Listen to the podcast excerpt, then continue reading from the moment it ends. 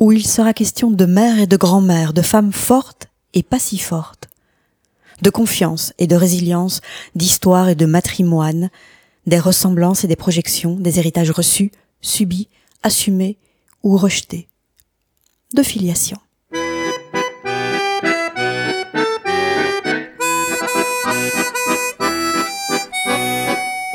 Hériter, transmettre, tenir le fil.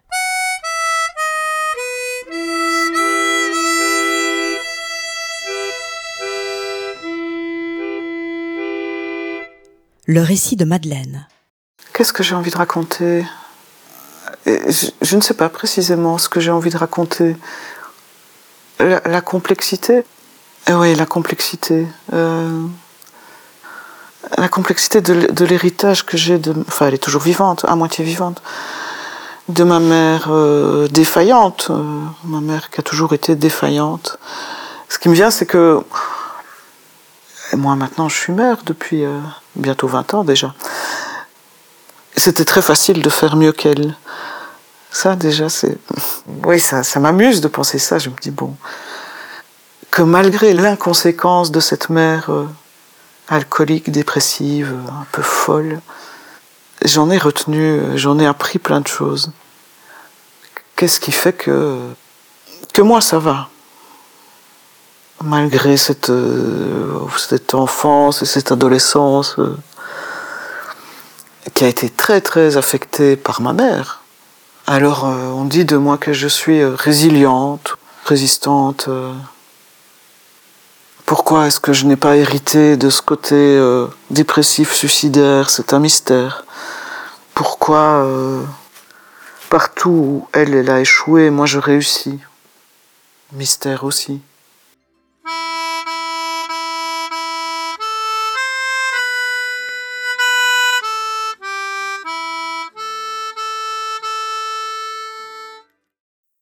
Si je pense maternité là tout de suite, je, pense à ma façon d'être en fait. Le récit de Barbara.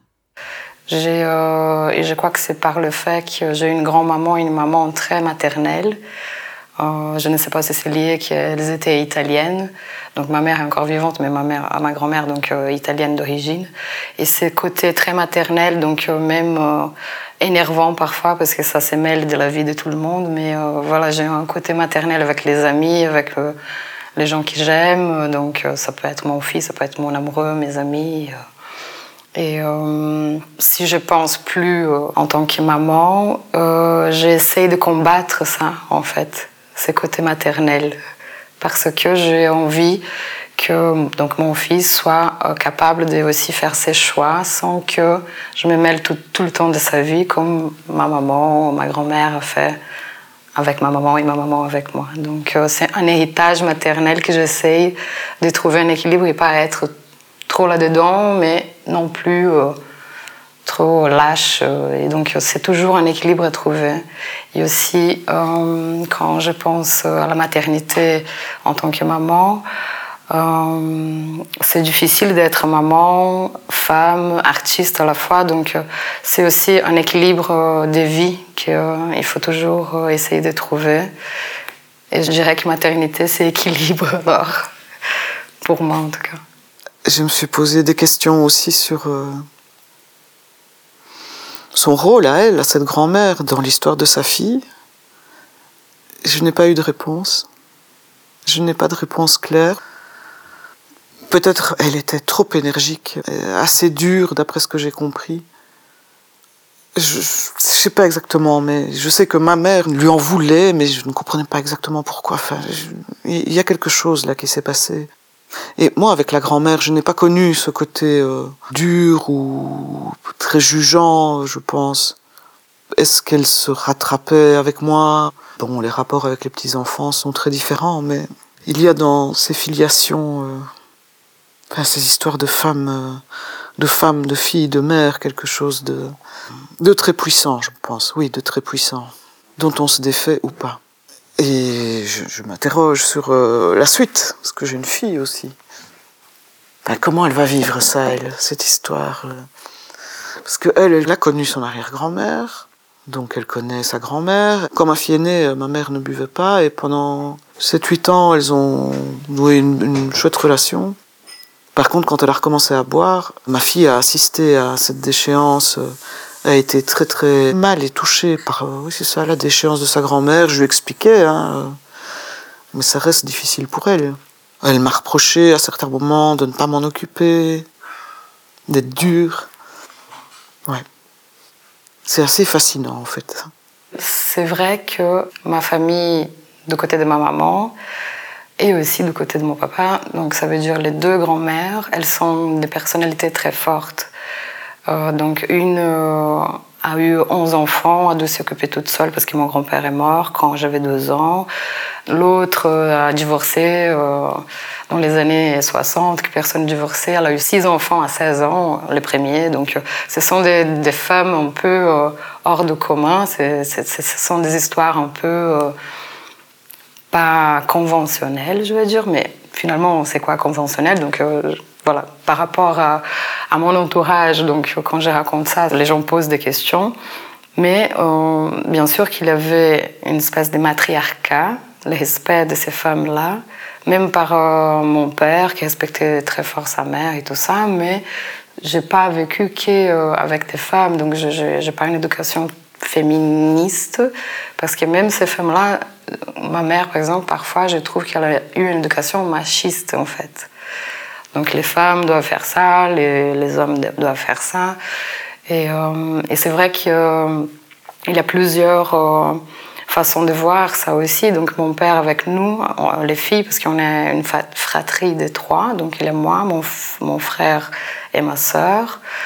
Euh, avec nous les filles, il est très doux et très câlin, mais avec mon, mon fils, mon frère, il est très dur et qui dans son éducation, les hommes devaient euh, être euh, forts et durs et euh, pouvoir être responsables plus tôt. Et donc, il y a cette espèce de machisme dans une famille qui est très matriarcale finalement. Je parlais de puissance et la transmission de cette espèce de force, de force de vie, en racontant maintenant, en parlant de quatre générations. Hein. Je pourrais remonter à mon arrière-grand-mère que j'ai connue, donc je pourrais parler de cinq générations. Cette arrière-grand-mère a été une des premières femmes euh, à divorcer en Belgique. Et c'était aussi une femme qu'on disait forte, entreprenante, euh, dans un sens managérial. Elle était euh, autonome financièrement, enfin bon. Elle a vécu longtemps, oui, bah oui, puisque je l'ai connue. Puis la puissance de, ma grand-mère, donc sa fille, qui elle aussi, hein, a, recommencé sa vie à 38 ans avec un, nouveau mari. Euh, avec son mari, ils ont développé une activité d'artisanat qui a pris une ampleur importante. Elle a gagné beaucoup d'argent. Elle était autonome aussi. C'est vrai que ma grand-mère maternelle, elle m'a marqué beaucoup parce que je passais des vacances, comme je suis la première petite fille des 35 petits-enfants, comme elle a eu 11. C'est avec elle que je passais euh, les deux semaines de vacances quand je finissais plus tôt l'école et que mes parents travaillaient encore avant de partir en vacances. Je restais avec elle. Et euh, je me rappelle euh, qu'elle était très indépendante. Même en bus, elle allait visiter ses amis, j'allais avec. Donc c'est vrai qu'il avait beaucoup de femmes en ce moment, mais j'étais petite. Donc je ne sais pas si ça m'a marqué, mais quand je revenais chez elle, par exemple, il y avait encore des de ses enfants les plus jeunes, donc mon oncle et un autre oncle et une autre tante qui habitaient encore avec elle, qui n'étaient pas encore mariés. Et moi, j'étais la petite fille et j'étais très euh, gâtée et tout ça, mais elle m'a marquée aussi parce que euh, c'était une nana qui n'écrivait pas. Elle a appris à écrire avec moi son prénom quand j'avais 12 ans. Et donc, euh, elle a dû travailler et elle était analphabète, en fait. Mais après, donc euh, voilà, on a grandi, on a essayé de l'apprendre, mais c'était quelqu'un qui donnait de l'amour, mais aussi en même temps de la discipline. Donc c'est vraiment euh, une figure très euh, importante pour moi et qui, quand je pense à maternité, c'est presque pas ma maman, mais c'est ma grand-mère en fait. Et puis ma mère, alors là c'est complètement, c'est complètement raté. Pas du tout autonome financièrement, dépendante elle a été dépendante financièrement de sa mère, sa mère l'a beaucoup aidée. Enfin, ratage total. Elle a, quasiment, enfin, peut-être pas toute sa vie, mais une bonne partie de sa vie, elle a été malheureuse en fait. Et puis moi, moi ça va. Je crois que ça va. Maintenant c'est difficile. Bon, ma fille euh, parlera de moi plus tard. Et puis ma fille, qui est euh, aussi une, une, jeune fille euh, pleine d'énergie, brillante, et, qui a aussi cette force de vie, cette puissance héritée de génération en génération, avec une étape où ça a sauté une génération. Ça, je trouve, c'est fascinant. Est-ce que c'est un raté? Est-ce que c'est une erreur? Ou ce serait une, une espèce de révolte hein, de la part de cette mère euh, qui, qui peut-être n'a pas voulu faire tout bien Je n'en sais rien.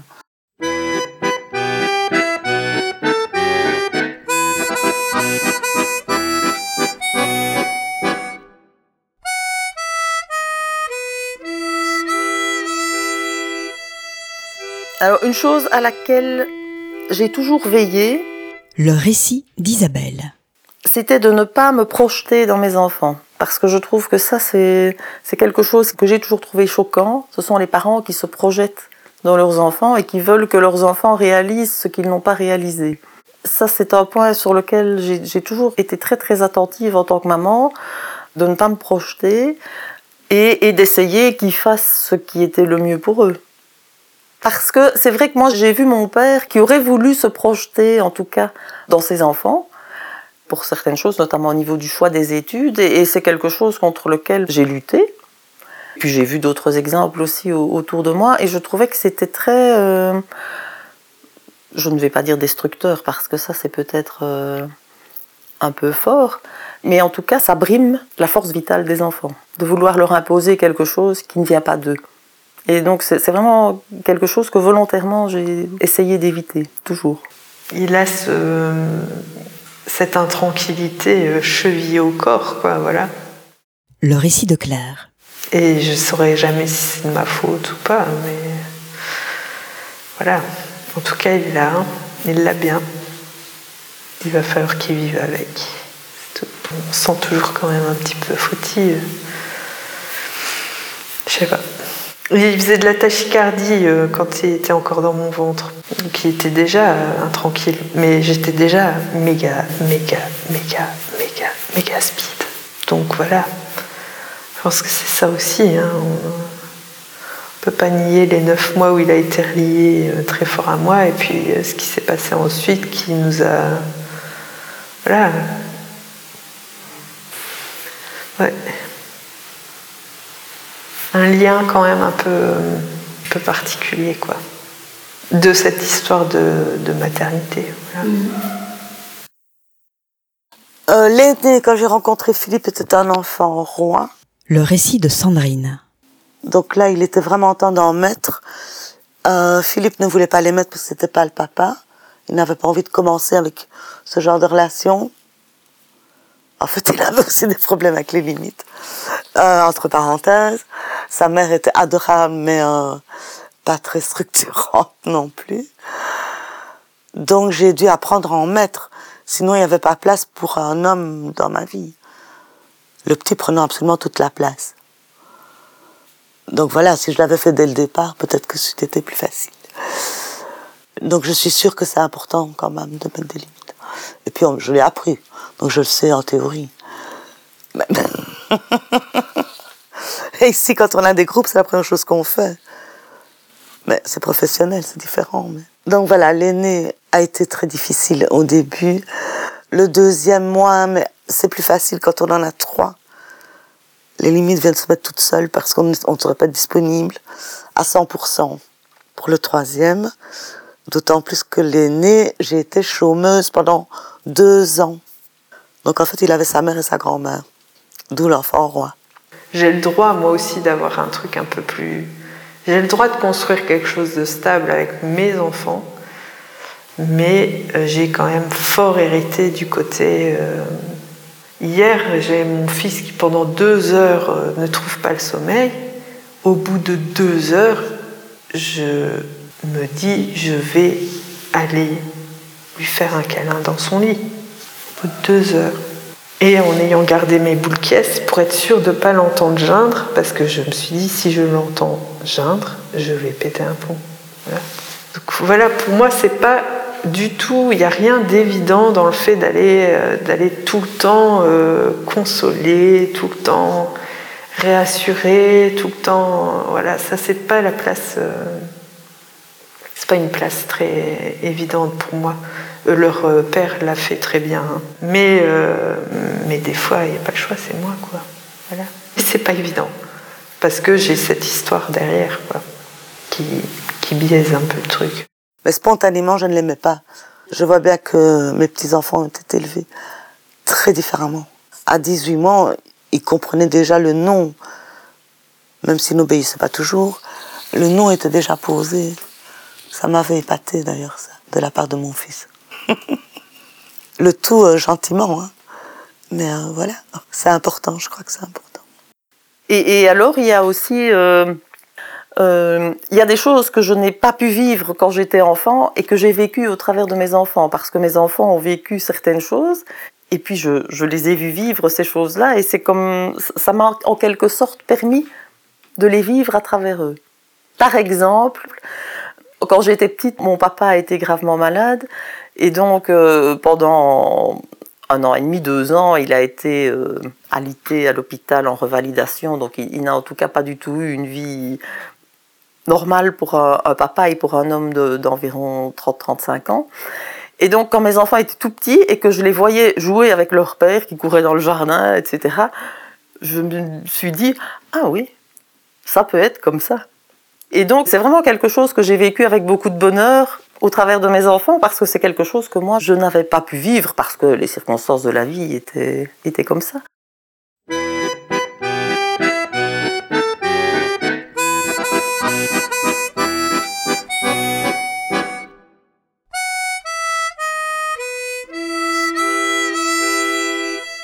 malgré tout, elle, me rassure. C'est fou ça. Je ne l'explique pas. Et je le comprends. Je le comprends en étant mère aussi. Je, comprends le... les, petits-enfants qui se blottissent dans les bras de la maman, ok. Mais plus tard, je vois que même plus tard, euh, là mes enfants ont 12 et 17 ans, et que ça marche toujours de la même manière. Euh, euh, je fais des gestes là, évidemment. Hein. Les gestes, ça ne s'entend pas. Cette rassurance, ce pouvoir, cette capacité que j'ai à les rassurer, c'est impressionnant. Ce truc euh, animal, en fait, complètement animal, oui. Qui passe par le physique, oui, au début, quand ils sont petits, mais après, l'effet, l'effet qui est un effet de, de réassurance euh, profonde et donc c'est une sensation physique. Cet effet peut être produit euh, même sans accolade. Cet effet peut être produit, enfin de, mon expérience et avec ma mère et en tant que mère avec mes enfants, cet effet peut être produit aussi par simplement la, la voix ou un, coup de téléphone. Ma grande fille qui est ado a des petits moments de, des petits moments comme ça où elle angoisse, où elle panique, euh, ça lui arrive. Pour des bêtises, hein, parce qu'elle a raté le bus et qu'elle va être euh, en retard à sa leçon de piano, par exemple. Et alors elle m'appelle. Elle m'appelle euh, pas plus tard qu'hier et elle m'appelle, oui maman, j'ai raté le bus, je vais être en retard. je dis, bah oui, enfin, qu'est-ce que... Que veux-tu que j'y fasse, ma grande? Ben oui, mais ça me stresse, qu'est-ce qu'elle va penser de moi? Je lui dis, bah écoute, c'est pas dramatique, t'as raté le bus, c'est tout. Euh, tu lui envoies un message ou tu l'appelles. Ah, ok. Et hop, ça va. je me dis, mais c'est incroyable, ça. Ça marche. Et je pense que c'est quelque chose qui... qui... Enfin, j'ai pas envie de théoriser ça. C'est vraiment animal. Pour moi, c'est vraiment animal.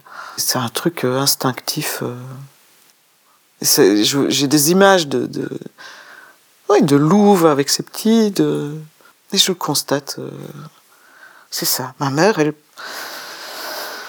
a quand même toujours cette capacité de me rassurer. Et je peux maintenant, alors que je sais qu'elle est probablement là, à cet instant même où je parle,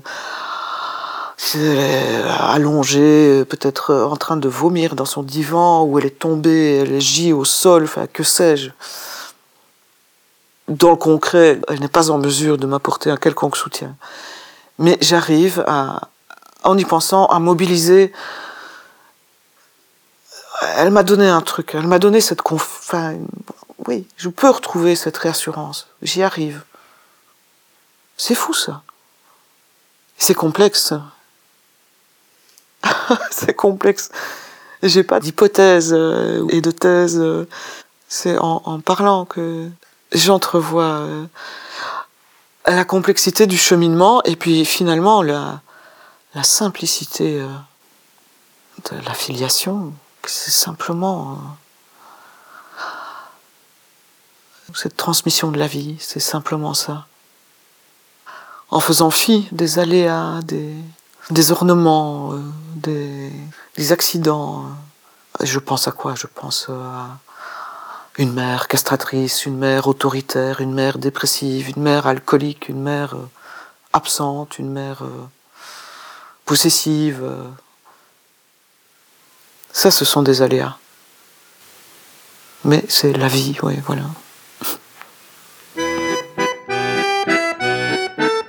Tenir le fil, casser le fil est une série conçue et réalisée par Nadine Jensens sur une idée de Nathalie Grandjean et Nadine Jensens.